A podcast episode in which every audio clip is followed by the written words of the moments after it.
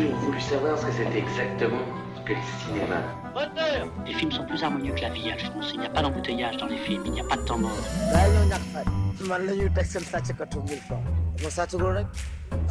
Tous les cinémas du monde. Tous les cinémas du monde. Elisabeth Lequerret, Sophie Torlotin.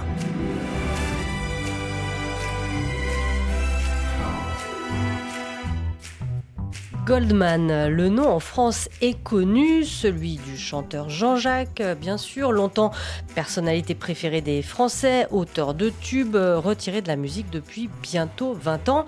Mais dans les années 70, c'est un autre Goldman qui faisait la une des journaux dans la rubrique Faits divers.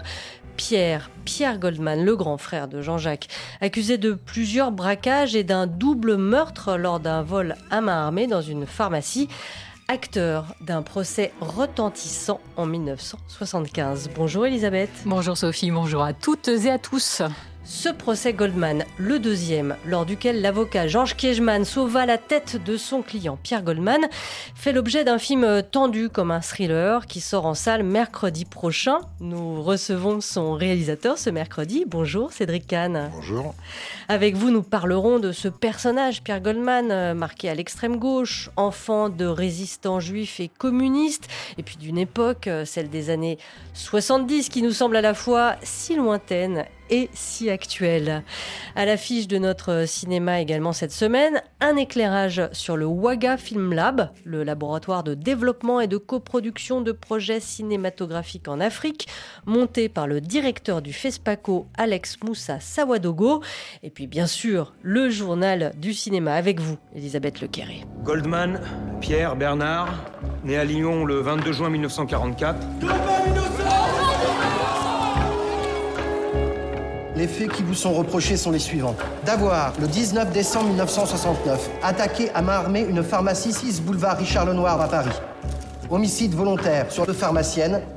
Vous êtes ce qu'on appelle un insoumis. Révolutionnaire dans l'âme. Monsieur Goldman, peut-on vous qualifier de gangster? Oui. Et d'assassin? Non, certainement pas. Et pour vous, il est innocent, donc vous posez pas la question. Alors, Cédric Kahn, on va parler du, du procès euh, Goldman, donc un deuxième euh, procès, puisqu'il avait euh, été condamné une première fois à la prison en perpétuité et pour vice de forme, il y en a eu un deuxième qui s'est tenu à Amiens en novembre 1975 et qui défraya la, chronique.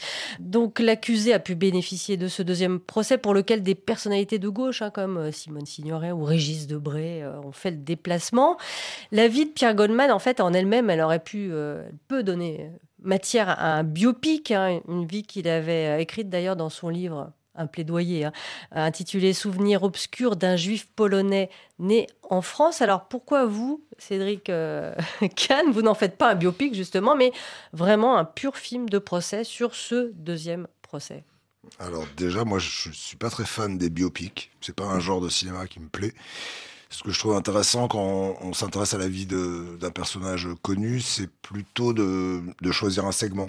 Un segment dans, le, dans lequel on va pouvoir s'installer en fait et qui, qui, va où on va pouvoir faire quelque chose d'un peu plus personnel et dans le cas de Goldman je trouve pas que les événements je trouve que sa personnalité est fantastique je trouve qu'il convoque beaucoup de choses plus grandes que lui d'ailleurs mais je trouve pas que les événements de sa vie euh, et vraiment euh, soit suffisamment euh, spectaculaire ou intéressant pour raconter sa vie. Mais par contre, je trouve que sa parole est très précieuse, très intéressante, et je trouvais que le procès, c'était c'est vraiment le lieu de la parole. À propos de parole, effectivement, il y a le, verbe, la langue, elle est très belle, enfin, même pendant le procès, très maîtrisée de, de, Pierre Goldman. Il y a évidemment aussi la langue, le langage de son avocat, Georges Kiechman.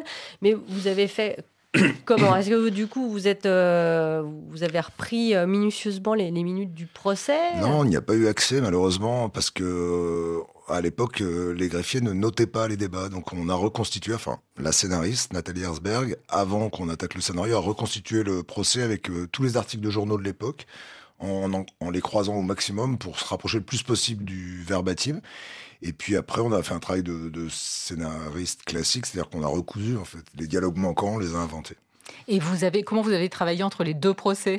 Vous avez mélangé un peu? Ouais, alors au départ, mon, mon projet, c'était de faire les deux procès. C'était d'être, un projet presque plus didactique, en fait. Je voulais montrer comment, finalement, la même affaire était jugée de, de façon diamétralement opposée. Et puis, on s'est rendu compte, en commençant à écrire, que, que ça allait être trop répétitif, parce que c'était quasiment les mêmes témoignages et les mêmes questions. Donc, on a décidé de se concentrer sur le deuxième procès, qui est plus spectaculaire, puisque, sans dire la fin du film que tout le monde connaît, mais, euh, mais euh, effectivement, on s'est pas interdit de rapatrier des éléments du premier procès qui nous paraissaient intéressants, mais à 80%, on est sur le deuxième procès. Quoi.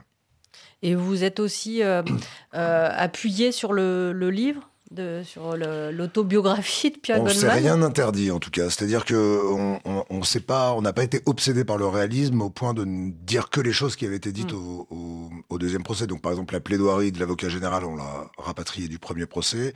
On, on fait lire des extraits du livre quand ça nous arrange et quand on avait l'impression que c'était intéressant d'aller dans la, pensée de Pierre Goldman, même si ces extraits n'ont pas été lus. Et on a même rapatrié des éléments d'enquête qui ont été connus après le procès, plus tard, et qu'on estimait importants. En fait, nous, ce qui nous intéressait, c'était d'être exhaustif, en fait. On était, voilà. C'était plus, on se disait, euh, il va pas y avoir 36 films sur ce procès, donc soyons complets. Une pause musicale dans tous les cinémas du monde, une nouveauté choisie par notre réalisatrice, Apolline Verlon. C'est Eddie De Preto, Love and Tendresse. C'était le début des années 20, le début de la fin sûrement. Toi tu courais toujours en vain, ouais tu aimais gagner ton temps. Dans les trop tard de tes 30 ans, ouais tu étais déjà sous l'eau. Et tout l'apnée de ton dedans semblait te lancer des signaux. Tu changeais d'appartement, pour une dixième fois peut-être. Tu te lavais dans les fêtes, entre bureau et tristesse. C'était peut-être ça la vie, t'en étais persuadé aussi. Jusqu'à ce qu'enfin tu découvres qu'il existait l'amour. Un peu de love et de tendresse. Finalement, c'est ce qu'il nous reste. Que de l'amour, que de beaux gestes pour essuyer le temps qui blesse. Un peu de love et de tendresse. Finalement, c'est ce qu'il nous faut. Que de beaux jours, que de beaux gestes pour attraper le temps qui presse.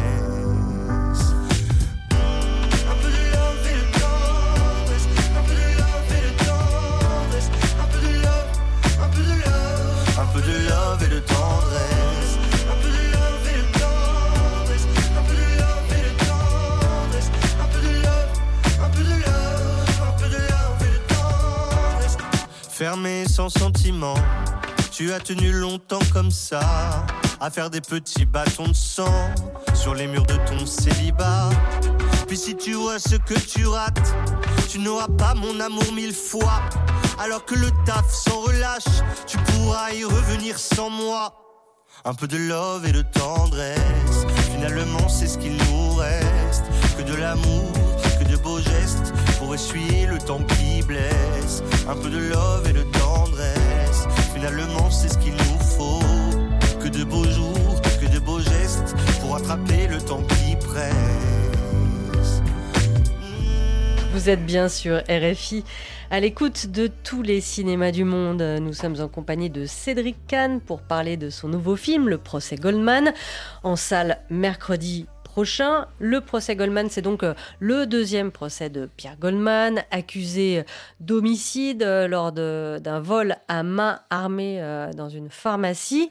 Lui, euh, tout en reconnaissant avoir basculé dans le banditisme, a toujours clamé son innocence sans euh, forcément vouloir en apporter la preuve hein, ou jouer le jeu du procès. Je suis innocent parce que je suis innocent, dit-il, euh, Ouais, Cédric c'est Kahn. une phrase euh, vertigineuse. Euh, C'était le premier titre. Je voulais appeler le film comme ça au départ, Euh, mais c'est vraiment c'est le c'est la phrase d'un dialecticien hors pair en fait. Euh, C'est-à-dire que c'est comme c'est une phrase qui a plein de degrés en fait. On peut on peut vraiment la. D'ailleurs, selon les personnes, personne ne la comprend de la même manière. Et je dois dire qu'elle ressemble beaucoup à la Goldman, à sa personnalité. C'est-à-dire que il sème toujours le trouble en fait. Il, dit une chose, mais il laisse entendre l'inverse. Enfin voilà, c'est un. Ah oui, c'est un maître euh, en, en dialectique. Pour... Et pour vous, il est innocent ou pas? Est-ce que vous vous êtes posé la question Mais forcément. Bah oui. Et j'imagine que pas arrêté de me poser la question, je me la pose encore. J'imagine que l'acteur Harry Evertaler vous l'a posé aussi. Bien sûr. Alors, je- moi, Ariel, je lui dit, euh, toi, t'as pas à te poser la question. Tu, tu, tu dois jouer son innocence comme lui clame son innocence. Et d'ailleurs, c'est ce qui est beau dans la performance d'Ariel, c'est qu'il, on a l'impression qu'il défend sa propre peau, quoi. C'est, incroyable. Non, non, lui, euh, je- quelque part, je trouvais que c'était plus simple pour lui que pour nous qui écrivions le film. Arié euh, Vortalter, donc que vous avez choisi pour incarner Pierre Goldman, et il a énormément de, de charisme. Euh, je ne sais pas si c'est Pierre Goldman, c'était aussi euh, Ah, je ce pense qu'il fallait ça au minimum. Alors moi, j'ai jamais entendu d'interview audio de Pierre Goldman, donc j'ai pas de, je l'ai pas entendu parler, je l'ai pas vu bouger. hein. J'ai que des photos de lui. Euh, mais quand on le lit, en tout cas, on voit que c'est une personnalité très forte. Et puis c'est ce que racontent tous les gens qui l'ont fréquenté. C'est-à-dire que c'était vraiment un, ouais, un type à la fois un peu dangereux, brutal, mais très intelligent, très brillant, très drôle. Enfin voilà, c'est un, mélange de, de force et de et de cérébralité. Donc il fallait un acteur qui ait tout ça à la fois. Et c'était pas simple. La, la liste était très courte des gens qui pouvaient le faire. Non, mais c'est vrai. Ça, ça demande un peu des qualités contraires, en fait. Souvent, souvent les acteurs ont plus l'un ou plus l'autre. Et Arié, euh, voilà, a- que j'avais déjà vu dans quelques films, mais qui est pas encore un acteur très connu du public, ce qui pour moi était un autre avantage, parce que je voulais pas de- d'acteur trop connu. Absolument, parce que du coup, c'est plus facile pour le public, pour les spectateurs, euh, de, Bah, bah, de s'identifier. Ouais, c'était vraiment l'idée du film, que ça soit très immersif, que les gens aient, aient quasi la sensation d'assister à un vrai procès. C'était cette impression que je voulais produire sur le spectateur, et je, et je me disais qu'avec des acteurs connus, ça marcherait moins bien, forcément. On est un peu juré dans ce film. Ouais, complètement juré. Et, et normalement, on a l'espace de se forger sa propre opinion. C'est-à-dire que le film ne, ne nous force pas à penser quelque chose. C'est vraiment le l'idée qu'on avait, c'était de respecter au maximum le, le débat contradictoire. C'est c'est presque autant un hommage à la justice qu'un film sur Pierre Goldman, en vrai. Madame, je vous garantis que depuis le début, tout a été fait pour me désigner. Et pour preuve, l'agent Kinet était déjà dans le couloir quand j'ai été amené menotté pour les. Mais pour- c'est pour les pas vrai, présentations. tu mens Si, c'est vrai. Tu mens Si, il était là, il m'a regardé, et puis il a dit, il a dit à son collègue Regarde, c'est c'est lui qui m'a mis une bastos dans le ventre, quelle tronche Madame, c'est pas vrai, il ment, on s'est jamais croisé dans le couloir. C'est lui qui ment. Il était facile à reconnaître, c'était le seul blanc au milieu de tous mes amis noirs. On s'est regardé droit dans les yeux, il m'a traité de petit salaud, et puis il a encore ajouté à son collègue que depuis cette histoire, il sortait plus jamais sans son calibre. Oh, C'est un menteur C'est un menteur Moi, je l'ai juste vu derrière la glace en teint. Je vous jure que je vous dis la vérité sur ce que j'ai de plus Merci, cher merci Monsieur Kiné. Rasseyez-vous s'il vous plaît. Si vous le permettez, Monsieur le Président, il est tout à fait déplaisant d'être attaqué comme nous le sommes dans une affaire comme celle-là. En 25 ans de métier, c'est la première fois qu'en cour d'assises, je vois qu'on met en doute le système de reconnaissance de la PJ. Je vous le redis avec fermeté, tout a été fait dans les règles. Moi, je suis formel sur le non-rasage, comme sur la présence de l'agent Kiné dans le couloir. Je ne dis pas que, le commissaire Leclerc, dont on ne doute pas du professionnalisme, a, a sciemment monté une machination contre moi. Je dis juste qu'il était persuadé de ma culpabilité. Et comme il sait que ça arrive souvent qu'il y a des coupables qui échappent à la justice, vous avez plus ou moins voulu assurer votre coup en mettant en scène ma présentation. Et moi, je vous le redis avec fermeté, il est tout à fait impossible que ces deux hommes soient croisés dans le couloir. Mais de toute façon, M. Goldman a un profond mépris pour le travail des policiers. Ah là là, c'est parole contre parole, là, hein, celle Oui, de Pierre on- Goldman on voit contre que- celle d'un policier. On voit que Pierre Goldman aime bien avoir le dernier mot. Et même avec ses avocats, d'ailleurs. Il est, c'est vraiment un dialecticien hors pair et, et c'est un, un bagarreur hors pair. C'est-à-dire que vraiment, il, il est prêt à mourir pour avoir le dernier mot, quoi. Donc on, va, on voit défiler les, les experts, les témoins à charge euh, et à décharge. Comme le disait Elisabeth, euh, on est, le spectateur est dans la, la peau d'un juré. C'était vraiment euh, donc le, le- le dispositif que vous avez euh, voulu Oui, parce que, installer. oui, parce que j'ai essayé de ne rien intercaler entre les débats et le spectateur. C'est-à-dire de surtout pas rajouter de musique ou de flashback ou de choses qui auraient pu influencer ou le, la perception, créer du point de vue ou même créer du spectacle. C'était vraiment. euh, À l'os. C'est la parole. Ouais, c'est- ouais, c'est vraiment euh, la parole est le, le centre du film. C'est un hommage à la parole. C'est vrai que souvent on dit que le cinéma est basé sur l'image. Et là, je voulais qu'on arrive à, à créer du cinéma, de l'imaginaire, du off, parce que le, le procès, ça convoque beaucoup de off. L'affaire dont on parle, évidemment, mais aussi euh, l'histoire de chacun. Euh, chacun vient avec son histoire, pas seulement les, les protagonistes, mais aussi chaque témoin. Et puis ça convoque euh, la société. C'est- une, c'est une fenêtre sur la société. Donc voilà, il fallait que tout ce off soit créé par la parole.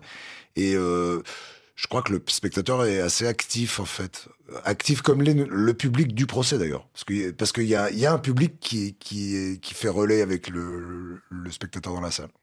Et vous avez tourné avec trois caméras, je crois, donc c'est presque une captation d'opéra. Ouais, ou moi je compare plutôt à un match, match de euh, foot. ouais, à, à une retransmission sportive, c'est-à-dire que vraiment, euh, c'est un match en fait. C'est conçu comme un match. Il y a, une bagarre euh, euh, de dialectique et, euh, et nous, les caméras sont loin, elles sont derrière les acteurs, elles sont pas entre les acteurs, ce qui change quand même beaucoup le jeu. Et les acteurs jouent pour les autres acteurs et pour la salle, contre la salle. Enfin, ils essayent de s'imposer et les, les caméras sont loin et elles, elles vont chercher les visages avec des très longs objectifs. Donc effectivement, c'est un peu comme une captation. Et du coup, presque comme le tournage d'un documentaire. Non, parce qu'un documentaire, ce sont les vrais gens. Donc quand même, là, on, Mm. est, on est avec des acteurs qui jouent. Donc c'est là où il faut quand même pas tout mettre sur un plan d'égalité. Mais euh, c'est une sensation de documentaire, disons. Disons, disons qu'on essaie, on essaye que, que le que le spectateur ait l'impression de voir un documentaire, mais c'est totalement une fiction, tout est réécrit, tout est guidé par le scénario. Enfin, il n'y a pas, il y a pas de, il y a pas d'accident. Et en termes de mise en scène, euh, est-ce que euh, du coup, ça c'est au montage que vous choisissez, euh, ou alors lo- lors de la prise euh, de vue comme un, le réalisateur d'une émission quoi, de télévision à plusieurs caméras? Ouais, alors non, il y a, disons que les étapes sont, sont cruciales. Au scénario, on choisit des éléments de récit. On, on dit que ça, on va pas le raconter, ça, on va le garder.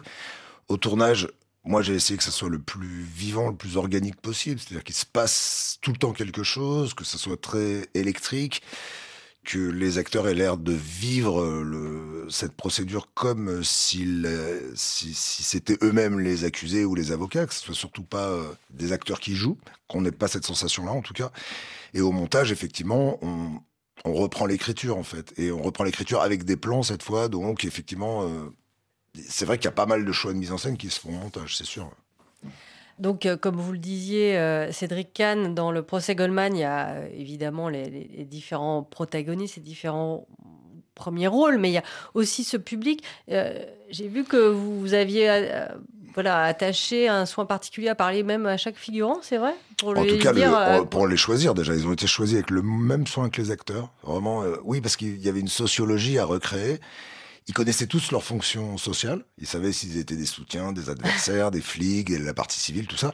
Et euh, par contre, ils connaissaient pas le scénario. Et comme on a tourné dans l'ordre, ils suivaient les débats comme on suit un procès. Et eux étaient libres de leur réaction. C'est-à-dire qu'ils étaient vraiment en réaction aux acteurs. Donc selon euh, que ça chauffait ou pas, le public chauffait aussi. Et ça, ça crée, enfin les, acteurs le disent mieux que moi, mais pour les acteurs, c'était vraiment très énergisant en fait d'être face à ce public. et même pour les plans de coupe, j'imagine. Ah ben les plans de coupe, Les on- plans de on- coupe sur des visages. euh, Ouais, moi je, je, je étonnés leur ai jamais dit, je leur ai jamais dit de faire ci, de faire ça, vraiment. Mais par contre, j'étais en permanence, j'avais un œil sur le public et je disais aux caméras, va, va chercher lui, va chercher elle. ouais. Alors les, les acteurs, on, on l'a dit, euh, Arié Vortalter euh, qui joue euh, Pierre Goldman, euh, Arthur Harari pour incarner l'avocat Georges Kejman. Alors il faut le dire, Arthur Harari, il est réalisateur. Euh, Très bon réalisateur. Très bon réalisateur, très bon scénariste, hein, on l'a vu, puisqu'il a co-signé le scénario de la Palme d'Or, Anatomie euh, d'une chute, hein, de sa compagne Justine Trier. Mais alors pourquoi lui pour incarner En- Georges Kejman En tout cas, aucune pour les raisons que vous venez de citer, parce que ça serait un peu euh, périlleux, quoi, de, de prendre un, un acteur juste parce qu'on trouve qu'il a du talent comme cinéaste.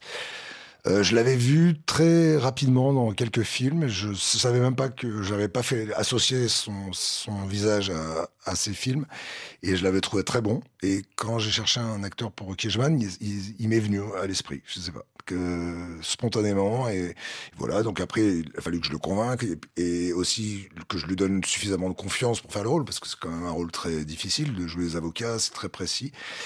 Voilà, on a, on a eu du temps, ça s'est passé peut-être un an avant le tournage, donc il, il a participé euh, beaucoup aux, aux essais avec les autres comédiens de façon à, à s'exercer, tout ça. Mais non, non, mais je l'ai pris pour ses qualités d'acteur. C'est amusant parce que vous-même, euh, vous êtes aussi acteur, euh, Cédric Kahn. Ça, moi, j'ai du mal à dire que je suis acteur. Je dis que je, je fais l'acteur, ce qui est pas pareil. Euh, c'est pas mon métier, c'est arrivé un peu par hasard. Je le fais avec beaucoup de plaisir et beaucoup de sérieux, mais je me considère pas comme un acteur. Bah donc, euh, donc un peu comme Arthur Harry. Alors ouais, je pense qu'il répond à la même chose. Je veux pas répondre à sa place, mais euh, je pense que lui, il a fait comme une expérience. Je sais pas s'il le refera. Enfin, ça, ça. Mais je- je crois que sa priorité à lui, c'est de faire ses films, bien sûr. Mais ça apporte quelque chose euh, à votre euh, métier de réalisateur, Cédric Kahn, d'être l'acteur pour d'autres? Je sais pas, on me pose souvent la question. Ce qui est sûr, c'est que mon métier de réalisateur m'aide à jouer, ça c'est évident, je, me- je m'en sers. Des fois, ça m'aide à régler des problèmes de jeu ou, à me positionner par rapport à la mise en scène. Euh, Est-ce que ça m'aide comme réalisateur? Je sais pas. En tout cas, moi je pense qu'on est le réalisateur de la personne qu'on est. Et je pense que chaque expérience dans la vie nous change. Des expériences professionnelles et aussi les expériences privées. Donc je pense, comme le reste de ma vie, ça a dû forcément me transformer un peu. Pierre Goldman, sous-entendez-vous que la police de ce pays est raciste? Ah, non seulement je le sous-entends, mais je l'affirme. Eh bien, c'est une honte S'il vous plaît Monsieur le Président, Monsieur le Président, je pense que ce que mon client a voulu dire, c'est que certains policiers peuvent parfois avoir un comportement raciste, certainement pas que le corps policier dans son ensemble est raciste. Non, non, non, je, je veux dire que la police est raciste, absolument toute la police. S'il vous plaît.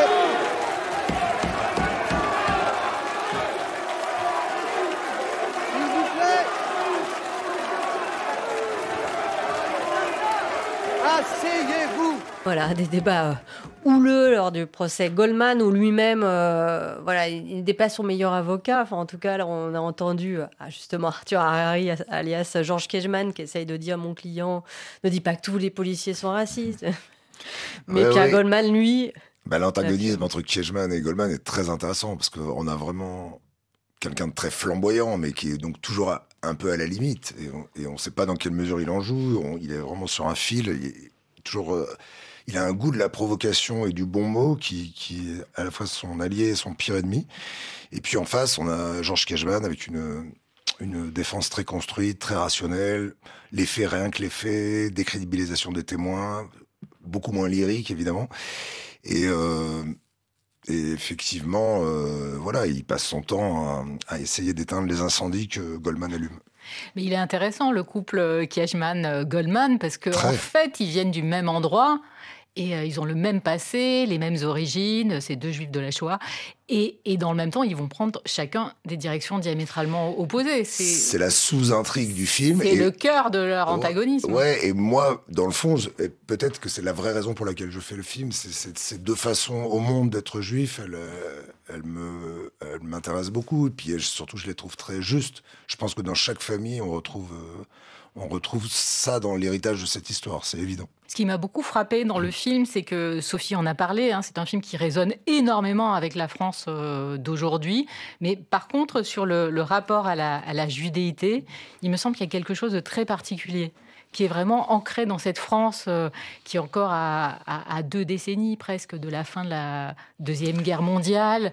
Euh, Il y a plusieurs choses dans ce que vous dites. Le rapport à la judéité, je pense qu'il est assez intemporel. C'est-à-dire c'est cette façon que eux ont, de vivre leur judaïsme. Et puis on pourrait même rajouter le troisième avocat, Chouraki, qui, est plutôt plus attaché à la tradition. Enfin voilà, dont on sent l'amitié pour Goldman plus euh, plus sincère que Kiechman, qui a, qui- où il y, a, il y a un vrai antagonisme entre Kiechman et Goldman.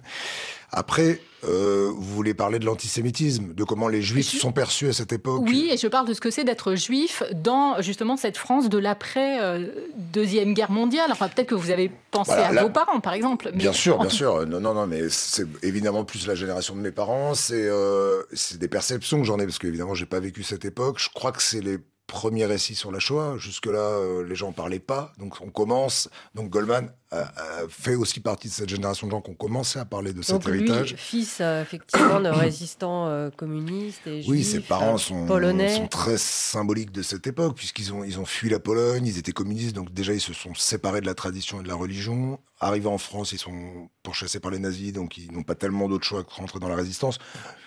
donc pour Goldman, ses parents, c'est des héros. Et, et c'est vrai qu'ils ont vécu des circonstances exceptionnelles. Et lui, il vit pas ces circonstances-là. Donc par rapport à la période d'aujourd'hui, il y a encore une, il y a une grande culpabilité de l'État, de la société par rapport aux Juifs qui ont, été si, euh, si malmenés pendant la guerre. Donc la, question est un peu, euh, un peu tabou, je dirais encore. La question de la, la judéité, effectivement, euh, Cédric Kahn, dans ce film, le procès Goldman, elle est là d'entrée de jeu avec un, un prologue où l'on voit euh, Chouraki, justement. Qui Francis va voir- Chouraki, ouais. Francis Chouraki, qui va voir, euh, qui va voir Georges Kiechman parce que juste avant l'ouverture du procès, euh, Pierre Goldman veut révoquer son avocat. Avec son succès littéraire et son fan club de midinette gauchiste. Ne prêtez pas attention à ce qu'il dit, l'approche du procès le rend très fébrile. C'est trop facile ça. Qu'est-ce qu'il croit? Qui n'est pas fébrile? L'enjeu est colossal pour moi. J'ai fait très peu d'assises. Ça fait des semaines et des semaines que je travaille, jour et nuit, pour ce procès. L'idée d'envoyer un homme à l'échafaud me rend malade. J'en ai des nausées, j'en dors pas la nuit. Et tout ça pourquoi? Pour me faire insulter? Ah oui, la belle affaire, comme il dit. Moi, j'ai envie de tout laisser tomber, je suis écœuré. Ah non, non, non, non, non. Surtout ne laissez pas tomber, je vous en supplie. Pourquoi? Donnez-moi une raison de continuer. Parce qu'il a besoin de vous. Sans vous, il s'en sortira pas.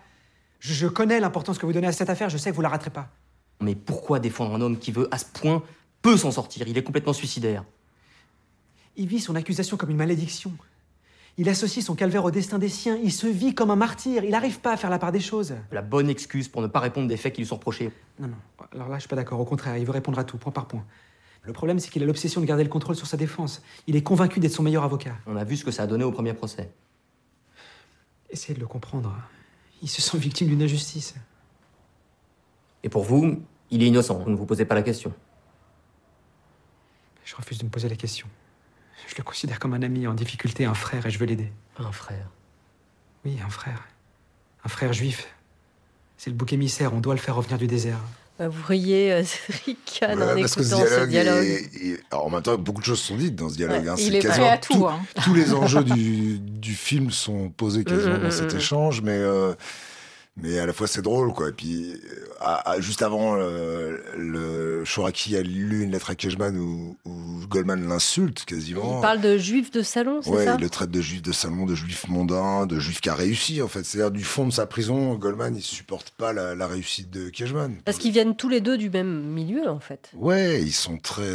Justement, c'est comme des frères, et, et- mais, mais sauf que la, la chance ou la malchance euh, est pas tombée de la même façon sur eux. Et je pense que pour Pierre Goldman, du fin fond de sa cellule, c'est très. C'est très difficile d'accepter la, belle vie des autres. C'est-à-dire que lui a fait aussi des choix euh, évidemment différents de ceux de Georges Kejman, qui lui aussi était issu de vraiment d'une famille extrêmement pauvre, hein, qui s'en est sorti euh, grâce aux études et grâce à, voilà, à son talent. Euh, Pierre Goldman, lui, on sent qu'effectivement il y a le poids de ses parents, de, des héros. Et que peut-être qu'il trouve à l'extrême, en tout cas c'est ce qu'il laisse croire dans le procès, euh, à l'extrême gauche une, une- Chez Goldman, il y a, sais- un psychanalyste l'expliquerait mieux que moi, mais il y a quelque chose qui ne veut pas se séparer du tragique, en fait. Il, il, il lie son destin à la tragédie et il pense qu'il peut pas y échapper, en fait. Voilà. Donc à partir de là, euh, tous ses choix sont, sont mauvais. Monsieur Goldman, lui, parle de votre relation dans son livre, je le cite. Je fus une nuit envahi d'un amour violent pour cette femme qui surgissait d'un temps décisif de mon passé. Je luttais désespérément pour détruire cet amour, l'anéantir, l'évacuer de ma chair et de mon âme, mais je n'y parvenais pas. Je lui avais dit le 21 décembre 1969 qu'un jour j'arriverais au bout et qu'alors je verrais ses yeux. J'étais arrivé au bout et je voyais ses yeux, je ne les avais pas oubliés. Je lui écrivis que je l'aimais, que je voulais l'épouser, vivre avec elle, vivre tout court. Je lui dis que nous aurions des enfants. Je pensais qu'ils ne seraient pas des juifs basanés au sang nègre, mais des nègres qui auraient du sang juif. Madame, comment expliquez-vous la passion de Pierre Goldman pour la culture antillaise? Je ne l'explique pas. Et vous, Goldman, comment l'expliquez-vous? C'est parce que moi aussi je suis un nègre. Eh ben voyons. Oui, un juif et un noir, c'est exactement la même chose. Alors, euh, Cédric un extrait de votre film Le procès Goldman. Donc, euh, un nègre et un juif, c'est la même chose. Déjà, le mot nègre est très subversif, enfin, pour l'époque d'aujourd'hui en tout cas. Oui, vous avez hésité à le. Oui, j'ai hésité, mais en même temps, c'est vraiment ce qu'il a dit, c'est aussi ce qu'il écrit, et, euh, et le mot était pas du tout ni tabou ni interdit à l'époque. Et puis moi, personnellement, je trouve que c'est un mot qui est assez beau. Mais euh, oui, j'ai pu penser que ça allait poser problème. Et il dit cette phrase qui, effectivement, moi, me plaît beaucoup. C'est une des choses qui me plaît le plus chez Goldman, c'est cette... euh, il est très en avance en fait sur la convergence des luttes en fait, Mm. Il- bien avant tout le monde. Et, on, et je dois dire qu'il y a encore beaucoup de progrès à faire. On, on voit encore trop de, de gens qui militent euh, chacun pour leur cause. Et ouais, ouais, ça, le fait que ça soit un juif qui vivait avec des Antillais, qui était amoureux d'une femme d'origine antillaise, ouais, ça, ça me plaît beaucoup chez lui. Il y a une, une forme effectivement de voilà d'expliquer, de, de, de- de lier euh, les différentes discriminations, c'est Oui, ça? une transversalité, une ouverture d'esprit et, et surtout euh, une compréhension instinctive du monde. Et puis surtout, je vous dis, c'est très en avance. Je pense pas qu'à l'époque, euh, beaucoup de gens euh, parlaient de ça.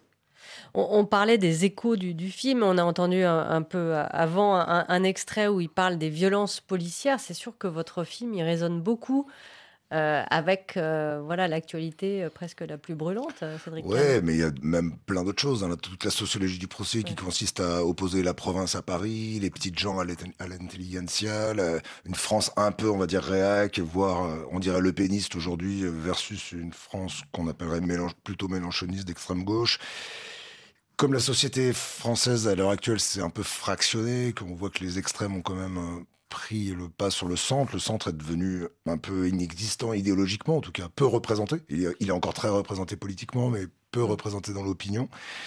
Euh, du coup, comme le, procès, c'est une, pièce de théâtre où, les sous tension, où les extrêmes sont très euh, très affirmés, puisque l'avocat aussi de la partie civile est un avocat d'extrême droite, de notoriété publique. Euh, Garot, il, il était connu pour ça. Il a été l'avocat de la famille Guillemin, Villemain, pardon, pour l'affaire Grégory après.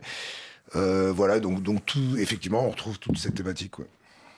Alors, c'est intéressant ce que vous disiez justement sur la ruralité. Le, film euh, euh, donc, parle de ce deuxième procès qui a eu lieu à Amiens.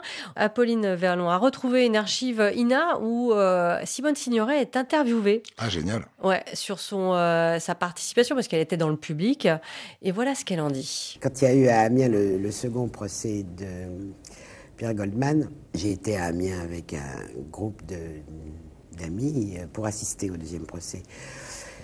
Et il s'est trouvé que la veille de l'ouverture du procès, la télévision avait euh, rediffusé ou diffusé Les Granges Brûlées, dans lequel je joue une admirable mère de famille qui travaille euh, le, dur travail de la ferme euh, et qui a euh, un, grand-fils qui est accusé faussement d'avoir fait un crime.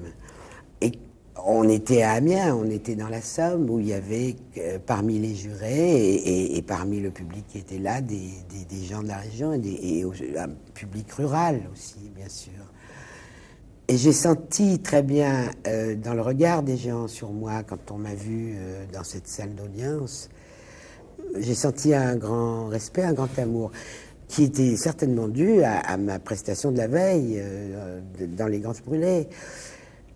Et comme il n'était un secret pour personne que je faisais partie du groupe de gens qui suivaient ce procès parce qu'on nous on croyait à l'innocence de Goldman, euh, euh, cet amour apporté à cette dame du Grange brûlé, on me, l'a, cette confiance aussi, on me l'a donné à moi dans les regards. Et je me disais que si la veille, on avait passé les diaboliques, par exemple, où je, j'enfonce mon camarade Maurice sous l'eau, et où en plus je joue le double jeu, puisque je suis moi la meurtrière, la confiance et l'amour, on ne me l'aurait pas donné. Alors, Cédric Anne, c'est incroyable, non Ça dit beaucoup de choses, mais c'est vrai que ça raconte aussi le rapport des, gens à la fiction aussi. Exactement. Moi, je trouve ça beau que les gens confondent. Je sais que ça peut être une angoisse pour les acteurs d'être confondus avec leurs personnages, mais je trouve ça beau de la part du public. Je trouve que ça raconte euh, le besoin d'histoire déjà et le besoin de croyance. Et, pour un, je comprends très bien que pour un spectateur, s'il n'arrive pas à identifier l'acteur à son personnage, alors c'est tout à coup, ça le prive de quelque chose. Donc euh, voilà, donc la, fiction est reine et, l'acteur est englouti par la fiction. Mais elle semble presque insinuer, Simone Signoret, que l'acquittement euh, pourrait euh, avoir été en partie lié à la diffusion du film dans lequel elle joue. non, ce qui est sûr, c'est que le fait qu'il y ait toutes ces personnalités connues, parce qu'il y avait, on dit Simone Signoret, mais il y en avait une centaine qui soient derrière Goldman, plus quasiment toute la presse, plus un, tout un milieu, ça c'est sûr que ça, ça a créé un climat favorable au procès. Donc je sais mm. pas quelle est la part de Simone Signoret là-dedans, mm. mais et c'est sûr que elle, elle a dû entraîner beaucoup de gens derrière elle dans le. Oui, si on se dit que des gens connus comme ça sont convaincus de l'innocence de quelqu'un, c'est que c'est qu'ils ont de bonnes raisons. En tout cas, en tout cas, ça peut ça peut créer une forme de confiance. Euh, après, euh, moi, je croyais qu'elle allait dire que les gens étaient troublés qu'elle défende Goldman, alors qu'elle avait interprété la veille à la télé la ruralité, une femme qui, qui son personnage n'aurait sûrement pas soutenu Goldman. Je, je pensais que c'était ça qu'elle allait raconter. Euh, donc Pierre Goldman sauvera sa tête, hein, acquitté euh, au, bénéfice du doute, mais il meurt trois ans plus tard, assassiné. sans que ce meurtre ne soit jamais euh, élucidé. Ouais, le tragique l'a rattrapé. Il, n'a pas échappé à son destin. Mais il en parle déjà hein, dans Les Souricières. Dans le film, il dit Si je dois être condamné à mort, ça sera conforme à mon destin. Je suis né mort le jour de ma naissance, en gros, il dit. Oui, il a été assassiné trois ans après. Ça reste assez obscur. On ne sait pas si c'est parce qu'il a replongé, qu'il y a eu un règlement de compte avec d'autres voyous, si c'est l'extrême gauche, l'extrême droite, la police. Enfin, bon, il y a eu beaucoup d'hypothèses. Et son enterrement attirera des milliers de Ouais, personnes? Comme une pop star. ouais. Ouais. Ça, C'est incroyable. Ouais, aussi. ouais, bah, il, a créé un phénomène autour de lui. Et je vois, je dois dire, parce que je j'étais pas sûr de moi en faisant le film, mais je vois aux réactions du film que finalement, il y a quand même une mythologie autour de lui qui, qui persiste. Ça attire du, mo- du monde, parce Oui, que vous rentrez beaucoup- d'une série d'avant-premières. euh, ouais, et puis je vois dans les commentaires de la presse ou les questions du public, il y, a, il y a quelques questions sur le film, mais énormément de questions sur lui. Alors il y a des gens qui connaissent pas, mais que ça passionne, des gens très jeunes. Il y a des gens qui, qui ont vécu ces années-là, qui ont plus de 60 ans. Même s'il y a encore des doutes et des zones d'ombre, ça réveille chez eux une forme de nostalgie. C'est comme si Goldman incarnait quelque chose de plus fort que lui. Je pense qu'il il incarne une époque et, et un, un moment où on croyait encore au grand soir, à la Révolution. Lorsque vous avez fait justement toute cette tournée de, de cinéma, vous présentez le film, euh, est-ce qu'on vient vous dire, euh, moi je suis sûr après avoir vu votre film qu'il est innocent, ou à l'inverse, euh, moi je suis sûr qu'il est coupable? Est-ce que ça provoque ce type Je de l'ai pas fait dans toutes les salles, mais j'ai fait le test. Je faisais lever les mains, innocent, coupable, et pff, allez, à 70-80%, les gens pensent qu'il est innocent. Après, évidemment. un Après la, après la vision du film. ouais. Je, je vous dis ça parce que je voyais que le, je disais une, une ru- la rubrique de, l'écrivain Christophe Donner dans l'Express, qui écrit que euh, lui, après avoir vu votre film, il est convaincu de la culpabilité de Goldman. Ah ouais, il faut que je le lise. Et il dit pourquoi? Il argumente? Et bah après, il, euh, oui, oui, il argumente et notamment il donne des, des, des extraits de, de livres, notamment Mémoire d'un parjure, euh, Joël Lautric, hein, l'un des témoins clés de la Ah défense. oui, donc il va au-delà du film. Il va au-delà se- du Il se film. réfère à des choses. euh, Enfin, en bah, tout cas- C'est vrai qu'on voit que l'Autrique, qui est le, le principal alibi de Goldman. qui disait un- qu'il était chez lui au moment de. Voilà, c'est un alibi fragile parce qu'il est revenu beaucoup, il a changé beaucoup de versions. La démonstration de Cashman qui consiste à dire qu'il n'y a pas assez de preuves pour le, condamner à mort euh, est très convaincante, enfin, sur, aussi sur des grands principes. Euh, voilà, euh, ne, plaide jamais euh, l'innocence de Goldman. Mais, mais en tout cas, et il y avait aussi cette ferveur dans mon public, le public de, du procès que j'ai reconstitué. Il y avait les gens, euh, il y avait une grande ferveur autour de Goldman. Donc en fait, au- au-delà de sa culpabilité ou de son innocence, il y, a, il y a une séduction chez lui. Il convoque quelque chose qui fait qu'on a envie de le croire. Merci beaucoup. Merci à Cédric vous. Kahn. Vous restez encore un peu avec nous pour si le journal voulez. du cinéma. Juste après ce titre, Tirer la nuit sur les étoiles, c'est Étienne Dano et Vanessa Paradis. la nuit entière aux portes du désert, à la frontière de nos interdits.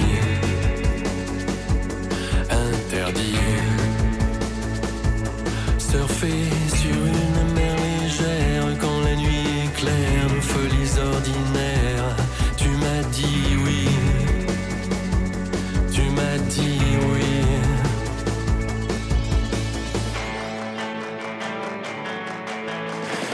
La nuit sur les étoiles.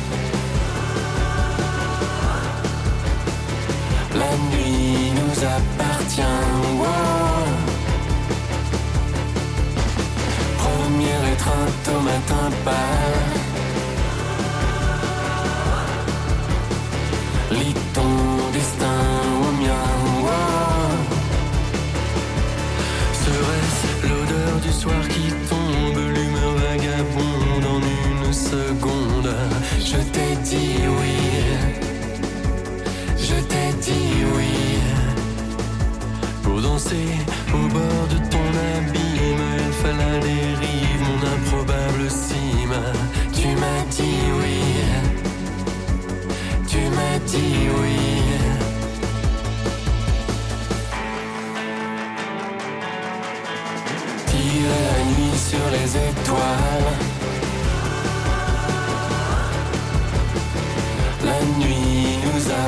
Appartient. wow. Puis au matin mettre les voiles. Plus rien ne nous retient. wow. C'est le moment du journal du cinéma avec vous, Elisabeth. Alors, trop de films en France? Ce sont les conclusions d'un rapport de la Cour des comptes. Oui, leur verdict est tombé euh, mercredi dernier. Trop de films ne trouvent pas leur public en salle. Donc la Cour des comptes appelle à une réforme approfondie des aides, selon elle, euh, trop nombreuses et trop complexes. Selon ses calculs, 2% seulement des films sont rentables. Donc un terme un peu euh, surprenant quand on parle d'un secteur qui relève autant de l'art que de l'industrie. Cédric Kahn, bon, ce n'est qu'un rapport, mais euh, est-ce que, est que ça vous inquiète qu'on commence à parler de la rentabilité des films? Ah bah non, c'est vieux comme le cinéma, c'est quand même une industrie le cinéma, mais, mais disons que dans le système français, on, on nous demande pas seulement d'être rentable, on nous demande aussi d'être bon, quoi. Donc non, c'est un équilibre à maintenir. Je trouve pas bien non plus qu'on soit totalement indifférent à l'économie des films euh, en tant que cinéaste. Je trouve que c'est important de, de se dire qu'on fait des films pour que les gens aillent les voir. Et Elisabeth, on connaît depuis jeudi le film qui représentera la France aux Oscars 2024 de lard fumé, des champignons. On va voir la crème fraîche? Oui, et c'est la passion de Dodin Bouffant, prix de la mise en scène au Festival de Cannes, avec son couple de stars, Benoît Magimel et Juliette Binoche, elle, Eugénie, cuisinière hors pair au service du célèbre gastronome Dodin. Une romance culinaire, deux heures passées le nez dans les fourneaux, à voir les deux acteurs concocter les mets les plus délicats. La passion de Dodin Bouffant, donc, qui rafle la mise face à ses concurrents. Le règne animal, les chemins noirs et surtout Anatomie d'une chute de Justine Trier, la Palme d'Or, qui était pourtant le grand favori. Reste à savoir si l'Académie des Oscars retiendra le film de Tranan Hung dans sa shortlist. Réponse le 21 décembre prochain. Je relève le pari d'émerveiller le prince avec un poteau feu de ma composition, avec votre aide. C'est un peu risqué et audacieux.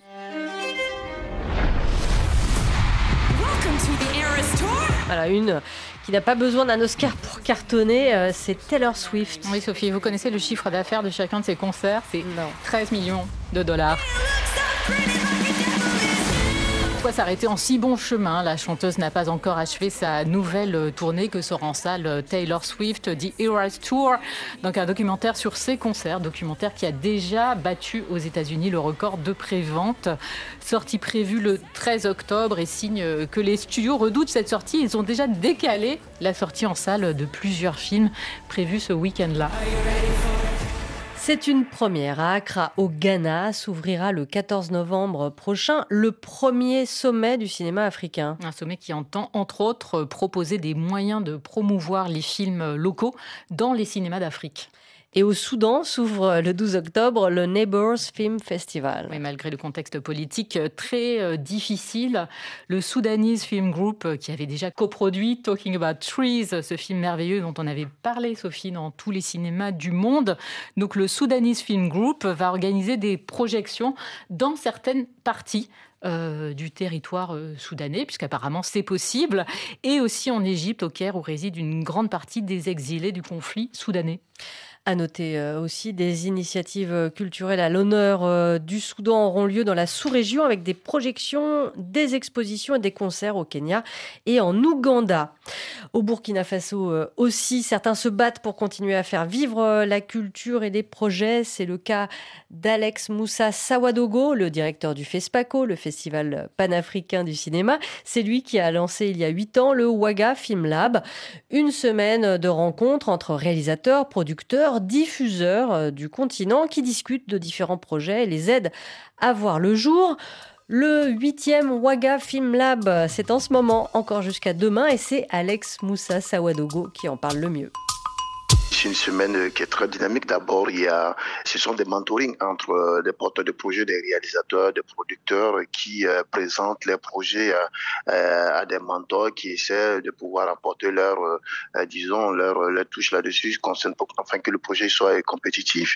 il y a aussi des sessions d'ateliers des producteurs qui, à ce niveau, permettent de pouvoir donner quelques stratégies, quelques stratégies de recherche, de subvention, de financement et comment arriver à produire aujourd'hui des films dans un pays ou sur un continent, là où les ressources deviendra en matière de production cinématographique et aussi un rapport aussi avec le disons avec l'industrie cinématographique actuelle. Je, pense beaucoup plus aux, aux, plateformes et autres. Et aussi ce sont les ateliers d'écriture des scénarios, ce qui est très important aussi parce que aujourd'hui pour pouvoir bénéficier d'une subvention conséquence, il est important aux porteurs de projets, surtout aux réalisateurs, aux producteurs, d'avoir des dossiers bien solides à ce niveau-là. Et aussi, on travaille beaucoup plus aussi au niveau des pitches, des présentations, ce qu'on appelle des pitches, qui est, qui est important aujourd'hui. Vous savez que euh, l'industrie du cinématographique, euh, pas seulement du content du monde, euh, est tellement immense qu'il faut arriver en, quelques minutes pour pouvoir convaincre un partenaire financier, pour pouvoir montrer aussi l'efficacité de son projet, afin que le, producteur ou en matière de coproduction puisse réagir pour apporter aussi justement des subventions afin que le projet puisse naître. Alors, quels sont les, projets que euh, vous avez retenus cette année? Ils viennent d'où euh, Pas que du Burkina Faso? Non, pas que du Burkina Faso. Nous avons des projets qui viennent euh, du Congo, de la Tunisie, euh, de l'Algérie, euh, du Mali, du Burkina Faso. Beaucoup plus actuellement, le, le, le, Waga Film a sa huitième édition, depuis même la septième édition. Et nous sommes ouverts à tout le continent africain. Et depuis sa création, c'est plus de 70 projets qui ont été incubés. On a cinq longs métrages qui sont déjà finalisés. Qu'on prend le cas de, de Mami Wata, aujourd'hui le film nigérien au niveau du, du, du Nigeria, aujourd'hui qui a fait sa première mondiale l'année dernière à a été incubé au niveau de Waga Film Lab, comprendre le projet aussi le film Augure qui était à la dernière édition du Festival de Cannes du Congolais, Baloti aussi a été incubé au niveau du, de Waga Film Lab. On a même un étalon d'or du Nyenenga documentaire, euh, le projet de l'homme nouveau euh, de Yuri euh, Sunik du Cap Vert qui a remporté le dernier étalon d'or du Nyenenga, comme je disais, aussi a été incubé au niveau de, de Film Lab. J'en passe, on a beaucoup le mouton de Sada du Sénégal, le Zender de Aisha Maki du Niger et autres. Oui, puisque Alex Moussa Sawadogo, c'est vous qui présidez au destiné du Waga Film Lab, mais également euh, du FESPACO, le grand euh, festival euh, du cinéma panafricain. Donc, ces projets du Waga Film Lab, ils ont vocation peut-être à se retrouver plus tard, donc les films sélectionnés au FESPACO? Oui, c'est notre, c'est notre ambition de, d'abord de pouvoir avoir des films, euh, euh, disons, qui sont très compétitifs au niveau du FESPACO et d'ailleurs aussi au niveau sur d'autres, euh, sur d'autres festivals qu'on a, par exemple, je parlais tout à l'heure de Ogu qui était, qui a été présenté au Festival de Cannes.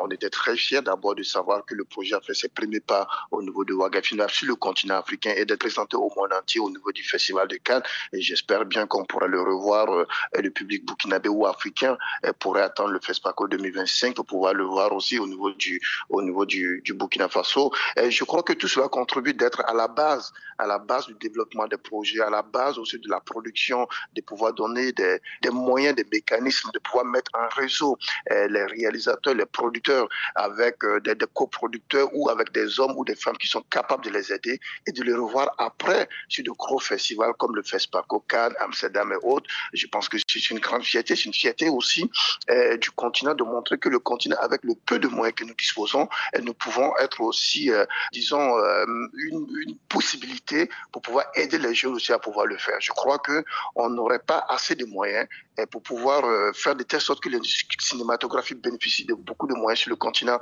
Mais avec le peu d'expérience que nous avons, avec le peu de réseaux que nous avons, je pense qu'on peut contribuer, disons, au développement, à l'émergence de notre industrie cinématographique. C'est à Ouaga que s'achève cette édition de tous les cinémas du monde. Et ici à Paris, merci Cédric Kahn. Merci à vous. Le procès Goldman sort en salle en France la semaine prochaine. Et si on veut revoir tous vos autres films, de Barderaille à Making of, un film présenté à la Mostra de Venise, pas encore sorti, en passant par La Prière, c'est à la Cinémathèque française que ça se passe du 25 septembre au 5 octobre. Tous les cinémas du monde, c'est fini pour aujourd'hui. Au micro, Elisabeth Lequéré. Et Sophie Torlotin, à la réalisation Apolline Verlon. Rendez-vous samedi prochain, même heure, même cinéma. Nous serons en compagnie de Thomas Caillet pour son nouveau film Le règne animal.